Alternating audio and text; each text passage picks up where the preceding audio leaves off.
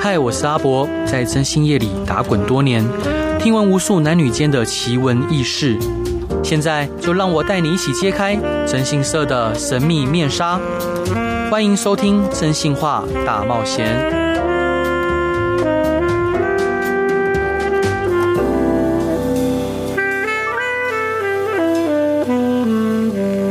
Hello，各位亲爱的听众朋友，大家晚安！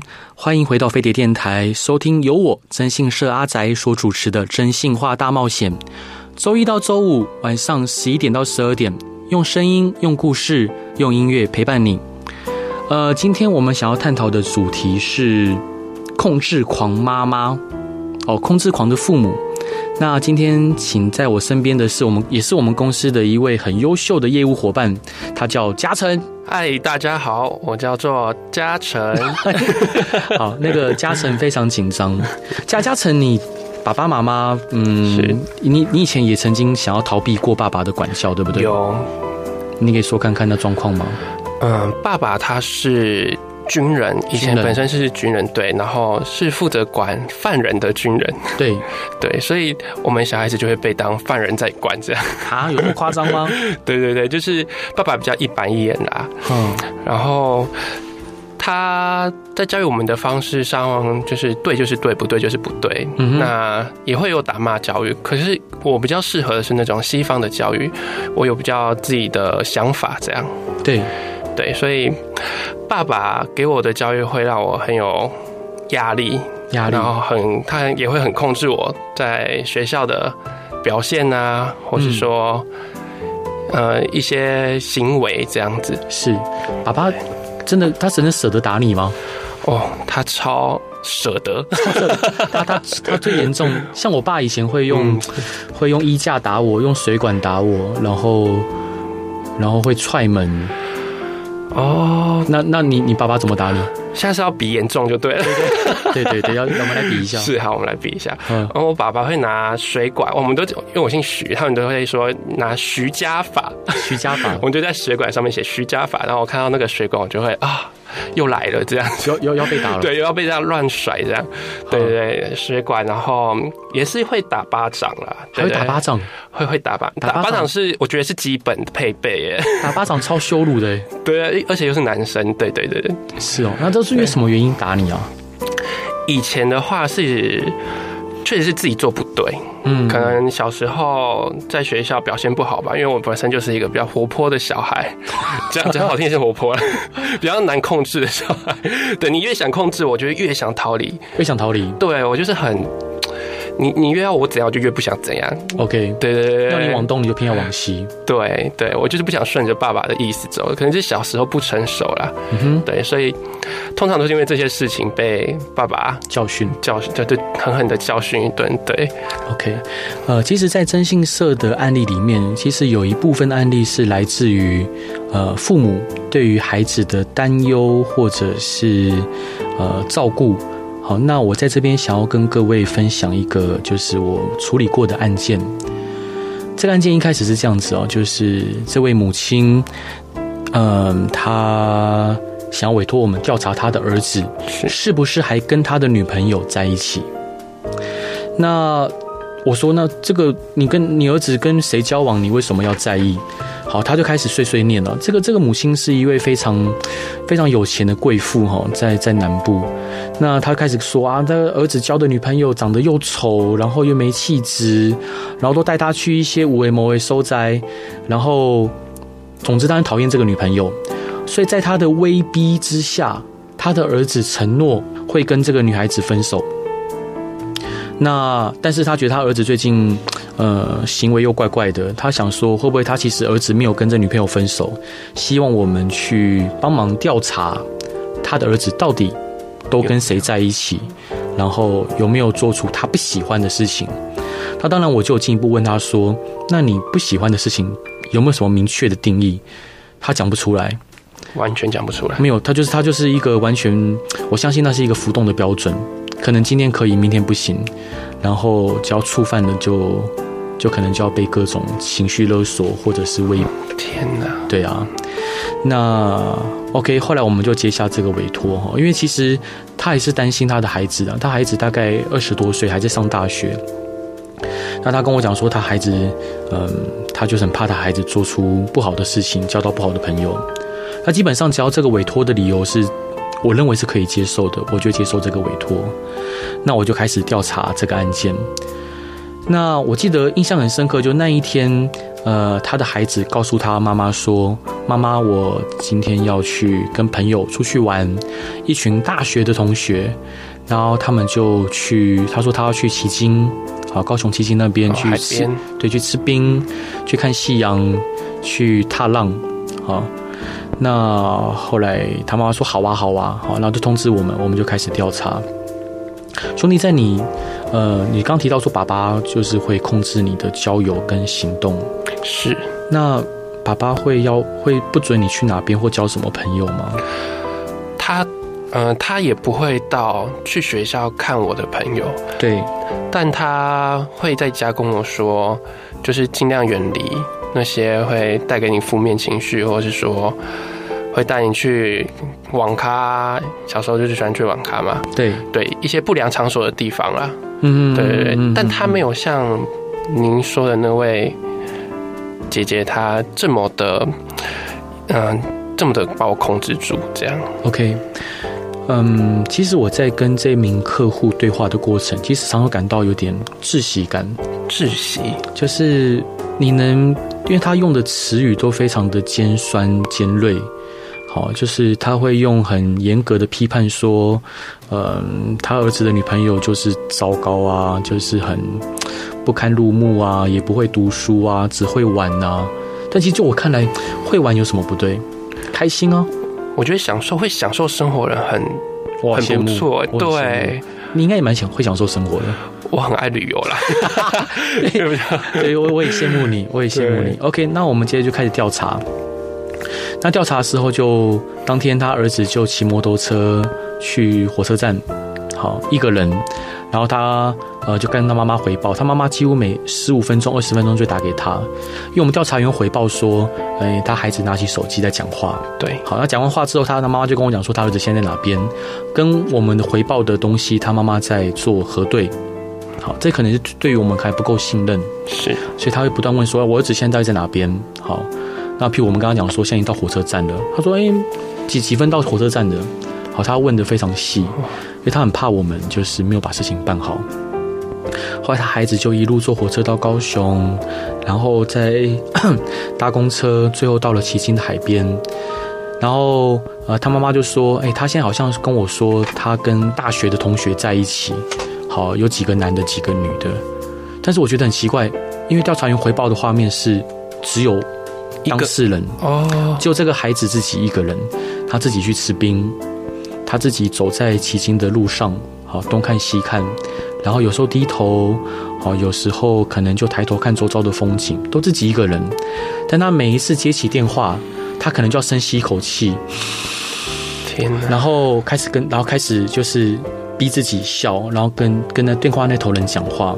然后，当然我知道那个讲电话的人不是什么女朋友，也不是什么朋友，就是他妈妈。他妈妈跟我讲说，他儿子跟他讲，现在呃在吃冰，然后大家在吃冰，然后吃得很开心，很愉愉快，很好玩。然后接下来他们要去哪里哪里？好，最后他他他妈妈每次这样跟我回报的时候，其实我都。蛮惊讶，我说会不会是有我看不到的人？对，就是会不会就是他儿子身边有一些看不到的朋友？哦，当然这是这是开玩笑。那反正就他儿子都是自己一个人，然后但我没有跟他妈妈说我看到的画面是一个只有他一个人，我还不敢讲，因为我怕他会马上歇斯底里打给他的孩子。对，你为什么骗我？我很怕这情况发生，所以我就等，就我们就继续跟。就他儿子就走到沙滩上，海边，然后他儿子就在沙就是在海边，呃，来回的踱步，好，就是从呃这一头慢慢慢慢走到那一头，好，然后时不时他还是得去接电话，还是得接电话。那他有跟他妈妈说他现在在海边在踏浪，结果那时候很担心，我们调查员每个都很紧张。我跟他们讲说，你要全程戒备，因为如果他往海里面再接近一点，你们就要开始准备救人。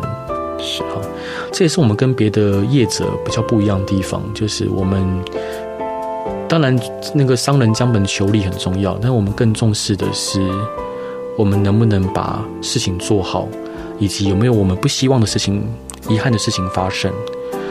他就反复的，就是在海海边走了两个小时，走来回回走，都是他一个人，他一个人。当然，他得编织一个又一个的故事，告诉托，告诉他妈妈说，他现在跟朋友们在聊什么，在玩什么，因为他妈妈会问的很细。后来他没有发生什么不好的事情，好，他就决定要，他就他就开始就搭公车，然后就回火车站，然后火车一路坐回台南，然后骑摩托车回到他的家里。然后画面我们也全程记录下来。那过了一阵子之后，我就跟他的妈妈碰面，好，告诉他当天拍的状况，因为他其实很少出门，这孩子很少出门。那兄弟，我想问你说是，你觉得什么是爸爸，什么是妈妈？爸爸妈妈对你来说是什么？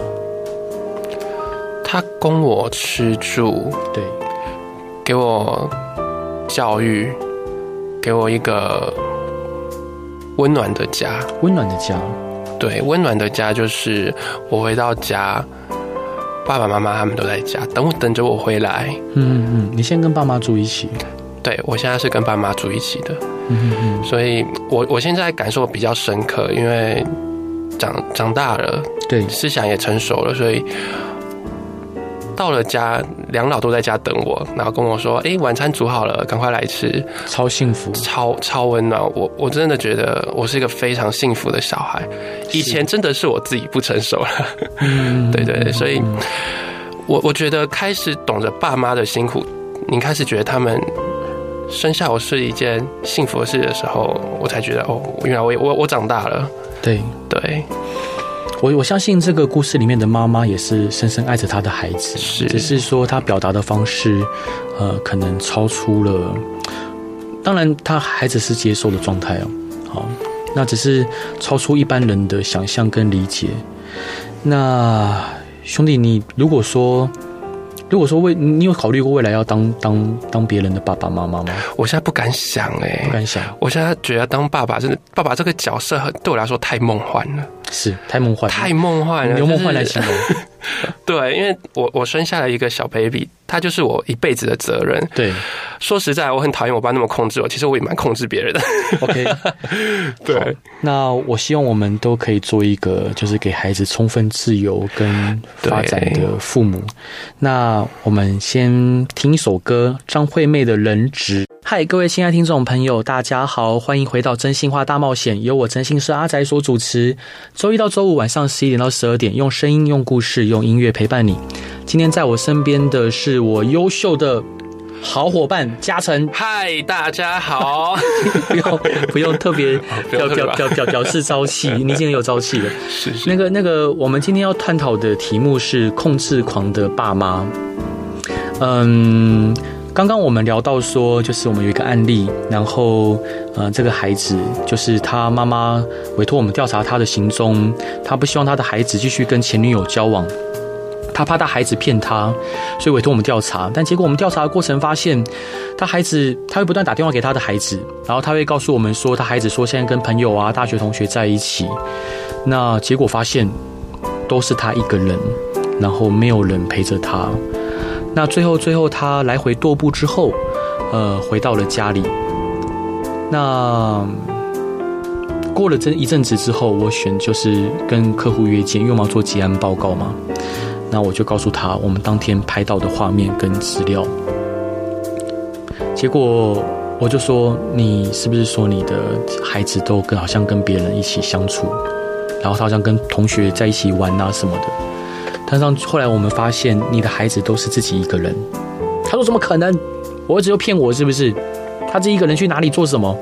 我说：“你儿子的行程完全没有一件是骗你的，就是他也去吃冰，他也去逛旗津的大街，然后他也在海上，呃，就不是海上，对不起，海边，海在海上，在海边踱步，好，这都是真的。但是他没有任何人陪着他。他说：“我跟你讲的话都是他自己为了让你不要担心所说的一个又一个的故事。”然后他就静默了。好，他呃话说不出来。这时候我想到就是我们导演北野武。好，他其实一直也不喜欢他的妈妈，他妈妈总是向他要钱，然后，但这是另外一种父母的面相。哈，然后他甚至他骂他妈妈是吸血鬼，然后他埋怨他贪婪的母亲，愤怒、失望，甚至北野武越出名，哈，他妈妈跟他要的钱财越多。但就好像北野武的电影结局哦，那个结局来得有点突然，母亲去世了以后，好。他留给北野武两份的遗物，是一封信跟一本存折。信里面写道：“吾儿，好，在几个儿女当中，我最担心的就是你。你从小就不太会念书，又乱花钱，对朋友太太慷慨了。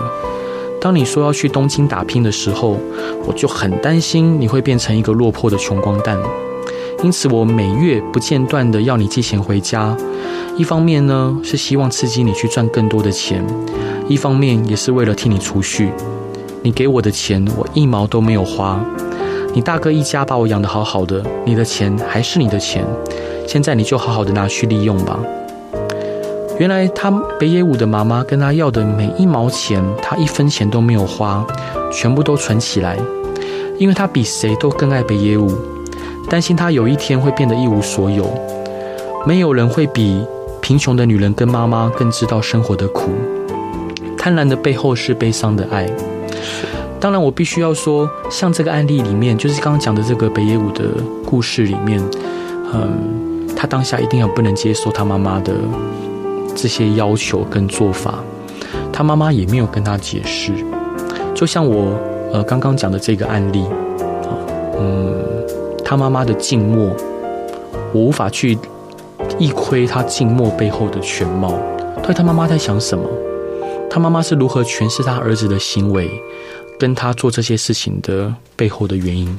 搞不好他自己也不明白。但就像多年以后，北野武导演说：“什么时候我们觉得父母原来这么的不容易，我们才算真正的成熟？”那兄弟，你刚刚有跟我聊到，就是是爸爸的以前对你比较权威式、斯巴达式的教育。对，那你是什么样跟他和好的？其实我有一有一长段时间很不能谅解爸爸对我的教育。我在我高二的那一年，嗯，在他打我最后一次。那时候我选择离家出走，离家出走。对，那时候我读高中，嗯，那晚上我就去打工，因为我没有钱。对，那时候我我我是真的不能不能谅解他啦。嗯，对，嗯，很多人都跟我说，啊，都马上都是父亲，就是都是一家人。那时候你住哪里？离家出走住哪里？我去投靠我姐姐，大姐。对对，我大姐。对对对对。但他大姐不会让你饿着啊？他不管我，他就是 要起来自己赚，他只提供住的地方这样。OK，对，所以那时候我我很累，就是下课之后马上去麦当劳打工这样。高中的时候，对，高中的时候，高中这样子，一直到高三毕业的时候，我考上了高雄的大学。对，啊，因为入学通知书会住到寄到家里嘛。对。那当时因为我需要搬我的行李到高雄，我还要找房子。对。那爸爸就说。我载你好了。对，那时候我有吓到，嗯，因为他这两年说实在的，他也就也有点漠不关心我这样子，几乎没有联络。对，几乎几乎都是妈妈打电话给我。对，哈哈。那我就好，那就我们就下去一起去找，就是搬搬行李一起下去找房子这样。对。那时候我爸一间一间房子帮我找，一间房子帮我看，联络房东。好，联络到了一间房东。他帮我付了一年的学费，对，然后帮我搬了家，告诉我说：“阿成，爸爸能做到的就是这一年，嗯，可以帮助你。那接下来你要加油，这样，嗯嗯嗯嗯。我我不知道怎么说出当下的感受，因为这两年我说实在，我我我我感受不到爸爸对我的爱。对，爸爸上去桃园之后，嗯，我在那一个单人床，就是五五六平的单人床，我看着天花板，我在想是不是我错过了什么？嗯嗯嗯，对。我在想，妈妈打电话每通打给我关心我的话，会不会是爸爸说的？对。从那时候大一的时候，我我对自己和解。其实我、嗯、我的坎一直都是自己。对。我跟自己和解说，爸爸给我的爱或许就是在我需要的时候，他会伸出手来帮我。对，这样。因为你也知道，我高中就是赚钱都要花自己生活费。其实我大学。说实在，我真的没有钱再去缴房租，或是甚至缴一年的房租这样。对对，所以那时候我我好像很爱我爸，就是整个就我超爱他。对对对对。呃，有一句话叫“父爱如山”，好，就是山就在那边。好，那呃，当当当你需要的时候，他就会在。是，尤其是我真的是，嗯。我自己都处理不来的事的时候，对爸爸这一只这一伸出这一双手，我真的很感激，那很感激他这样。那你还有遇到什么就是你处理不来的事情，结果爸爸帮你的吗？你是说到目前为止吗？没有，好像没有呀，因为我都蛮独立啊，是蛮独立，是是是，因为因为各位伙伴哦，因 为各位听众朋友，我他们他们呃，就是嘉诚的姐姐也是我们公司的伙伴啊，对对对，你姐姐也算独立对不对？哦，我两个姐姐都好独立哦，对啊，怎么我反而还比较依靠他们？是啊，所以其其实爸爸妈妈的爸爸的权威教育跟妈妈的温柔，对，可以说是刚柔并济吗？哎，确实可以这么说，刚柔并济，然后其实也培育出你们独立的人格。爸爸严格的告诉你说，什么事情能做，什么事情不可以做。虽然可能有一点太主观，可能有点太强势，但他就是不希望你去犯这些错误。是，他们也是怕我们受伤，怕我们跌倒。是，我们可以再进一步的往后去延延延想，因为你刚刚有提到说，爸爸以前在军间。呃，是军人吗？对，好，然后当管理犯人的人，他有看到各式各样的犯人犯了错，好，可能小至偷窃，好，大至可能军法，好，可能吸毒，可能犯了一些不好的事情，因为以前还有军监，现在没有了哈。所以爸爸看到这些人的时候，爸爸一定有一些，他很害怕，他可能也会怕，会不会有一天我的孩子也变成这样？尤其是他的儿子。好，因为我相信他对你有更多的期望跟想象。是，我想跟各位听众朋友报告，我相信大部分的孩子哦，其实都是在父母的期望下出生的。好，从怀孕怀孕前，呃，可能无数的夜里，他们会祈祷，可能在庙庙宇前面虔诚的祈祈求说，呃，拜托给我个孩子。然后从怀孕的时候，每一天开始，呃，像妈妈可能要担心，呃，她要承受各种怀孕才带来的种种不适，然后爸爸要想，哎，我要如何为孩子提供好的生活跟环境？我要怎样才能保护我的孩子？然后每一次的产检，每一次的，嗯，就是如果有任何的状况，他们都要非常的担心，好，然后会不断的祈求说孩子平安健康。出生了之后。好，当然妈妈，呃，人家说怀孕生小孩就像鬼门鬼门关走两遭嘛，啊，生完孩子之后，那可能妈妈要哺育孩子，好，用自己的精血哺育孩子，那父亲要付出更多的心力，呃，去打拼去赚钱养这个家，然后彼此夫妻之间会一起对这个孩子投注他们自己的期望，然后他们会用他们自己的方式去照顾孩子。当然，我必须要说，呃，没有一个人天生下来就会当父母。好，所以他们也在学习，每个人都在学习。好，包括我自己也是，我也是为人父母。但我我常自己知道自己的不足，我也还在学习。那我相信，像你这刚刚提到这个案例，好，他的妈妈就是我们的委托人。后来在听到我的回报之后，他沉默了，他沉默，然后他告诉我说很谢谢。好，他。不知道原来自己给孩子这么大的压力，他嗯，他就反复的说谢谢，好，谢谢。我说没事没事，我觉得你或许可以尝试着换别的方式跟你孩子沟通。你的孩子非常的爱你啊，像在二十岁这年纪还愿意那么听话的小孩，老实说不常见。哦，他也成年了，不管在民法上、刑法上，他都成年了。你不妨多给他一些自由跟空间，然后我相信他不会走，不至于会走偏。当然，如果有一天你的孩子有一些特别的状况，我也欢迎你来找我。那他只是不断的在说谢谢，他知道了。好，当然这个案件后面还是有后续，因为过了一阵子之后，他还是希望我再调查。啊，他还是希望我在调查，那只是，嗯，后面的案件我就不想接了，那我就交给我公司的同仁去接洽后面的事情。兄弟，你这这呃，加成伙伴哈，你先想要跟大家分享的歌是什么歌？只怕想家，只怕想家，谁的歌？黄美珍，黄美珍的歌，黄美珍的歌，OK。怕想家，我我我跟各位讲哦，他他那个嘉诚真的很坏，你知道吗？刚我在车上的时候，他跟我说，他他因为他想不起来是谁的歌，然后他说是一个老歌手的歌，我说老歌手 是谁？对，结果是呃黄黄美珍，黄美珍，黄美珍，他他是我大学的歌手哎，怎么会是老歌手呢？你好，没关系，可因为世代差异真的是好，那我们就一起来听嘉诚想分享给大家的黄美珍只怕想家。Hello，欢迎回到真心话大冒险。呃，周一到周五由我真心是阿仔所主持，每天晚上的十一点到十二点，用声音、用故事、用音乐陪伴你。刚刚我们听完哦，在我身边的是我的好兄弟、好伙伴嘉诚。嗨，大家好，好，OK，没有那么有朝气了。嗯，你刚刚分享给大家的歌是黄美珍的《只怕想家》，是。然后你说哪一句话让你觉得很感动？他有一句歌词说：“和爸妈通完电话，一切顺利。”我们都会跟爸妈说：“哦，我们都过得很好，一切顺利。”但是泪总会落下。OK，你是一个非常感性的人，是不是？哎，应该说有好一阵子。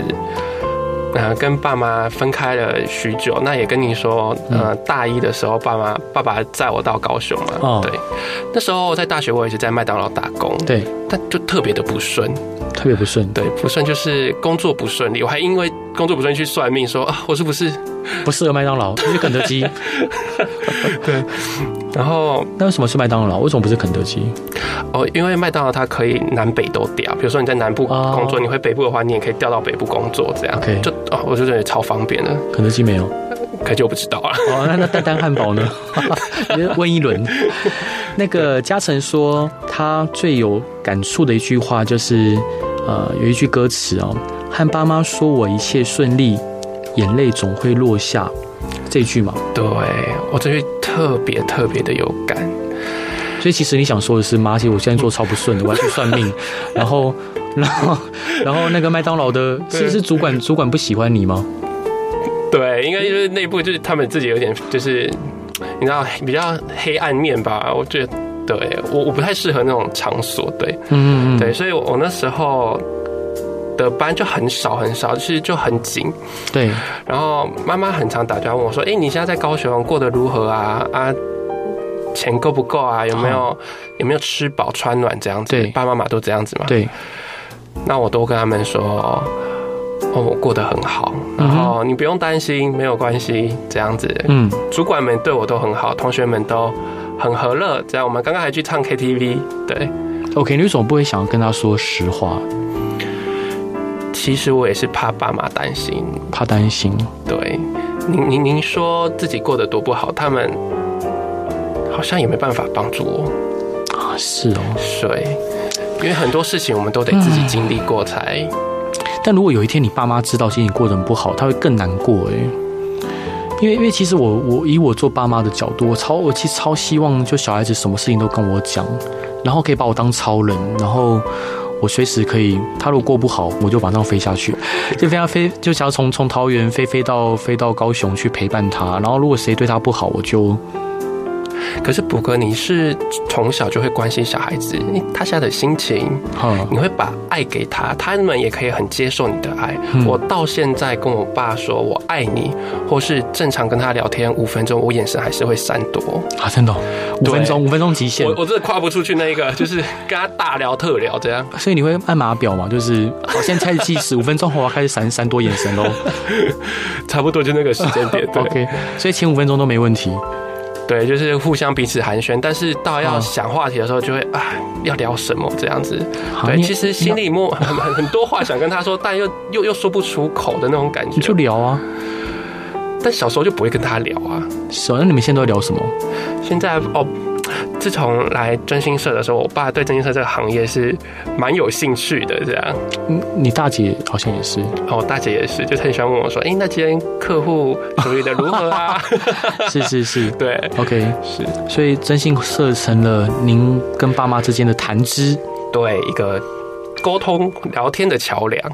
但但其实我还蛮蛮意外，因为很多父母其实很很很不喜欢小孩从事这个行业。对，真的好，所以爸妈爸妈还是反对。爸妈是还好啊，是我朋友知道我说啊，你在做真心社，那他们有刺青吗？他们是不是叼着一根烟，嚼着槟榔的？那哦，这边要跟各位听众朋友解释哦，我们公司禁烟，严格禁烟，对。然后我也没刺青，槟榔没有，烟烟也没有，烟也没有，烟也没有。嗯，我我常我常跟他们说，你们去 YouTube 上面找谢智博。啊，是是，是，对，连我的客户我都会上面，就是请他们去上面看谢志博这个人人物，他们都说天哪，好害羞，我听到 听到听到自己的名字好害羞啊，对，他们都说天啊，你老板是这个非常温文儒雅，非常有就是非常帅气的一个男生，这样那个那不行不行，因为我跟你讲这个，嗯，好，突然讲不下去了，对，所以我我的朋友都就是。也会蛮好奇有这个行业的，对、嗯、对，所以其实我我做久了就也习惯了，然后这个行业对我来说也非常有价值吧。我觉得就是帮我所有的客户解决问题，这样。嗯，我还是跟还是要跟每个伙伴报告，就是不要忘记这个初衷，因为最怕就是人走着走着就忘记了我为什么来这个地方，我要去哪里，很多人都会忘记。不过我们还是要回到那个爸妈这个主题，所以所以爸妈现在不会担心你，就是不管是交朋友啊或工作，还会担心吗？呃，应该也是不会了啦。哦，对，他们现在是喜欢听我分享，听你分享。对，OK。他们每天晚上回家的时候，在吃饭的时候，都会跟我说：“哎，那你今天过得好吗？”嗯，对，有顺利吗？好好哦。对，然后。哎，我现在就觉得很幸福啦，真的。对，就爸妈都会关心，那嗯，他们也不会担心我了。对，我我已经长大了，他们看见我就是哎，也出社会长大了，然后在这里做的也很稳定了。哎，你你薪水有拿回去吗？还是有有？你还拿回去？哇，你真是太孝顺了。那爸爸爸爸现在有在运动吗？或者是有自己的兴趣吗？爸爸他喜欢钓鱼，钓鱼，然后喜欢爬山，带、嗯、我们家的两只狗狗这样一起爬山。对，嗯嗯嗯，对我我有时候也会跟他一起去啦。好好，我真的满心的羡慕。也也你会带你的孩子去去郊游吧？嗯，会，但机会比较少。哦，对，您是真的蛮忙的。哎，也一部分啊，一部分。对，哎，跳过这话题吧。哎呀，太难过了。那那兄。呃，再跟各位听众朋友报告，就是其实像征信社的案件里面有很多是关于子女的行踪调查。其实像这样的案例，其实讲不完的。那有的时候不见得是出于控制，有时候是出于担心跟嗯害怕。像嘉诚的姐姐刚好有处理一个案件，是对，这边可以讲吗？好了，讲吧。对，就是呃那一名母亲，她的女儿。物质欲望非常的强烈，非常的强。她觉得她的她的妈妈给的钱不够用，所以她就在妈妈不知道的情况下离家出走。然后离家出走之后，我们就他妈妈就委托我们去调查他的女儿在哪里。后来我们就发现他女儿在酒店上班，然后学校也都不去了。他在酒店上班，那他妈妈听了之后非常难过，同时他也很自责，说就他们夫妻俩钱赚得不够多，所以没有办法去满足孩子的需求，想买的东西，想要去的地方。当然，我们就是安慰他说：“你不要，你不要这样想啊，他也长大了，他对他自己的行为负责。”那像这个案件里面，他后来委托我们，就希望我们去陪着他的孩子，然后让他可以脱离酒店这样子的工作场所。我必须要说，我并不是说酒店不好，而是，呃，因为他孩子那时候还在读大学，这时候应该是要读书的时候。然后酒店有些酒店他们的制度会不断的把人往比较，诶，那最后在我们的陪伴跟协助之下，嗯，我们就带着他的孩子，就是离开这个酒店这个行业。当然中间花蛮多心力的哦，就是我们要陪伴他，鼓励他，告诉他说赚钱其实还是有很多方法，但是不见得要急于一时。那最后最后就是。他离开了酒店，然后现在也在我们公司工作。对，好伙伴，好伙伴。对，然后那天看着她带着她的现在正常的男朋友来来跟我们一起烤肉，其实看了也蛮开心的。当然，我必须要说，我能让这个小女孩在我们公司留多久，我真的不知道。我们也只能尽力而为。好，那但是我其实很。其实每次接到这种爸妈要就为了孩子委托我们的事情，其实我都很羡慕，甚至有点嫉妒，因为我自己不会有这样的事情。所以我想跟各位听众朋友分享，就是就是或许你会觉得，哎，自己的爸爸妈妈很烦啊，好像很啰嗦啊，很让你觉得不舒服、不喜欢。嗯，但是我想跟你说，就是。或或许他们也不会表达，但他背后对你都是绝对都是满满的爱。对，对，嗯，兄弟，是。如果你有想过你是爸爸的话，你会是怎样的爸爸吗？我现在的想法是给他往他喜欢的地方发展，喜欢的地方发展，对，往他的兴趣发展，对，给他。我在保护他的同时，也给他自由。他跌倒了，我再告诉他：“哎，你为什么会跌倒？”嗯，当然这是我自己的一个想法啦。对，因为我对我家，我我养了两只狗。嗯嗯，他们不乖的话，我都骂他们。对，嗯，所以那会打屁股吗？呃，必要的话，必要的时候需要打一下，打一下屁股。OK，说你不你烫啊呢？对，所以未来在照顾小孩子上。我也不知道我会会是怎样的。那你会打小孩吗？应该是不会，绝对不会，绝对不会，绝对不会，绝对不会。你会比较像妈妈那样子，比较温柔的。我会在比，我会跟妈妈一样温柔，但再加一点爸爸的元素，约束元素，严严肃。嗯，对对对对，严肃就是可能有一些约束跟规范。是，对。我觉得你会期待自己做爸爸的样子吗？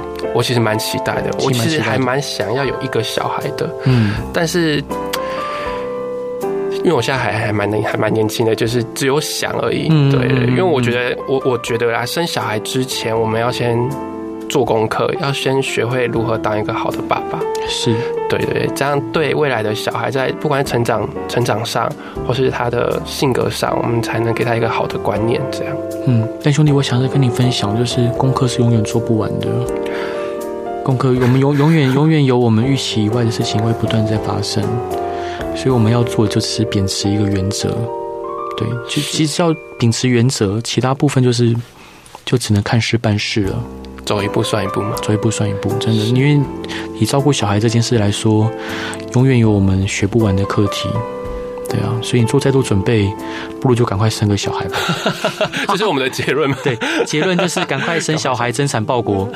好，那最后我们想用许丽杰跟安董的《当我回家》呃作为结束，然后也希望大家都能孝顺爸爸妈妈，然后也希望各位父母都能更尊重孩子的需求以及他的意愿。那希望大家都能平平安安、健健康康。真心话大冒险今天就到此结束，晚安，拜拜，拜拜。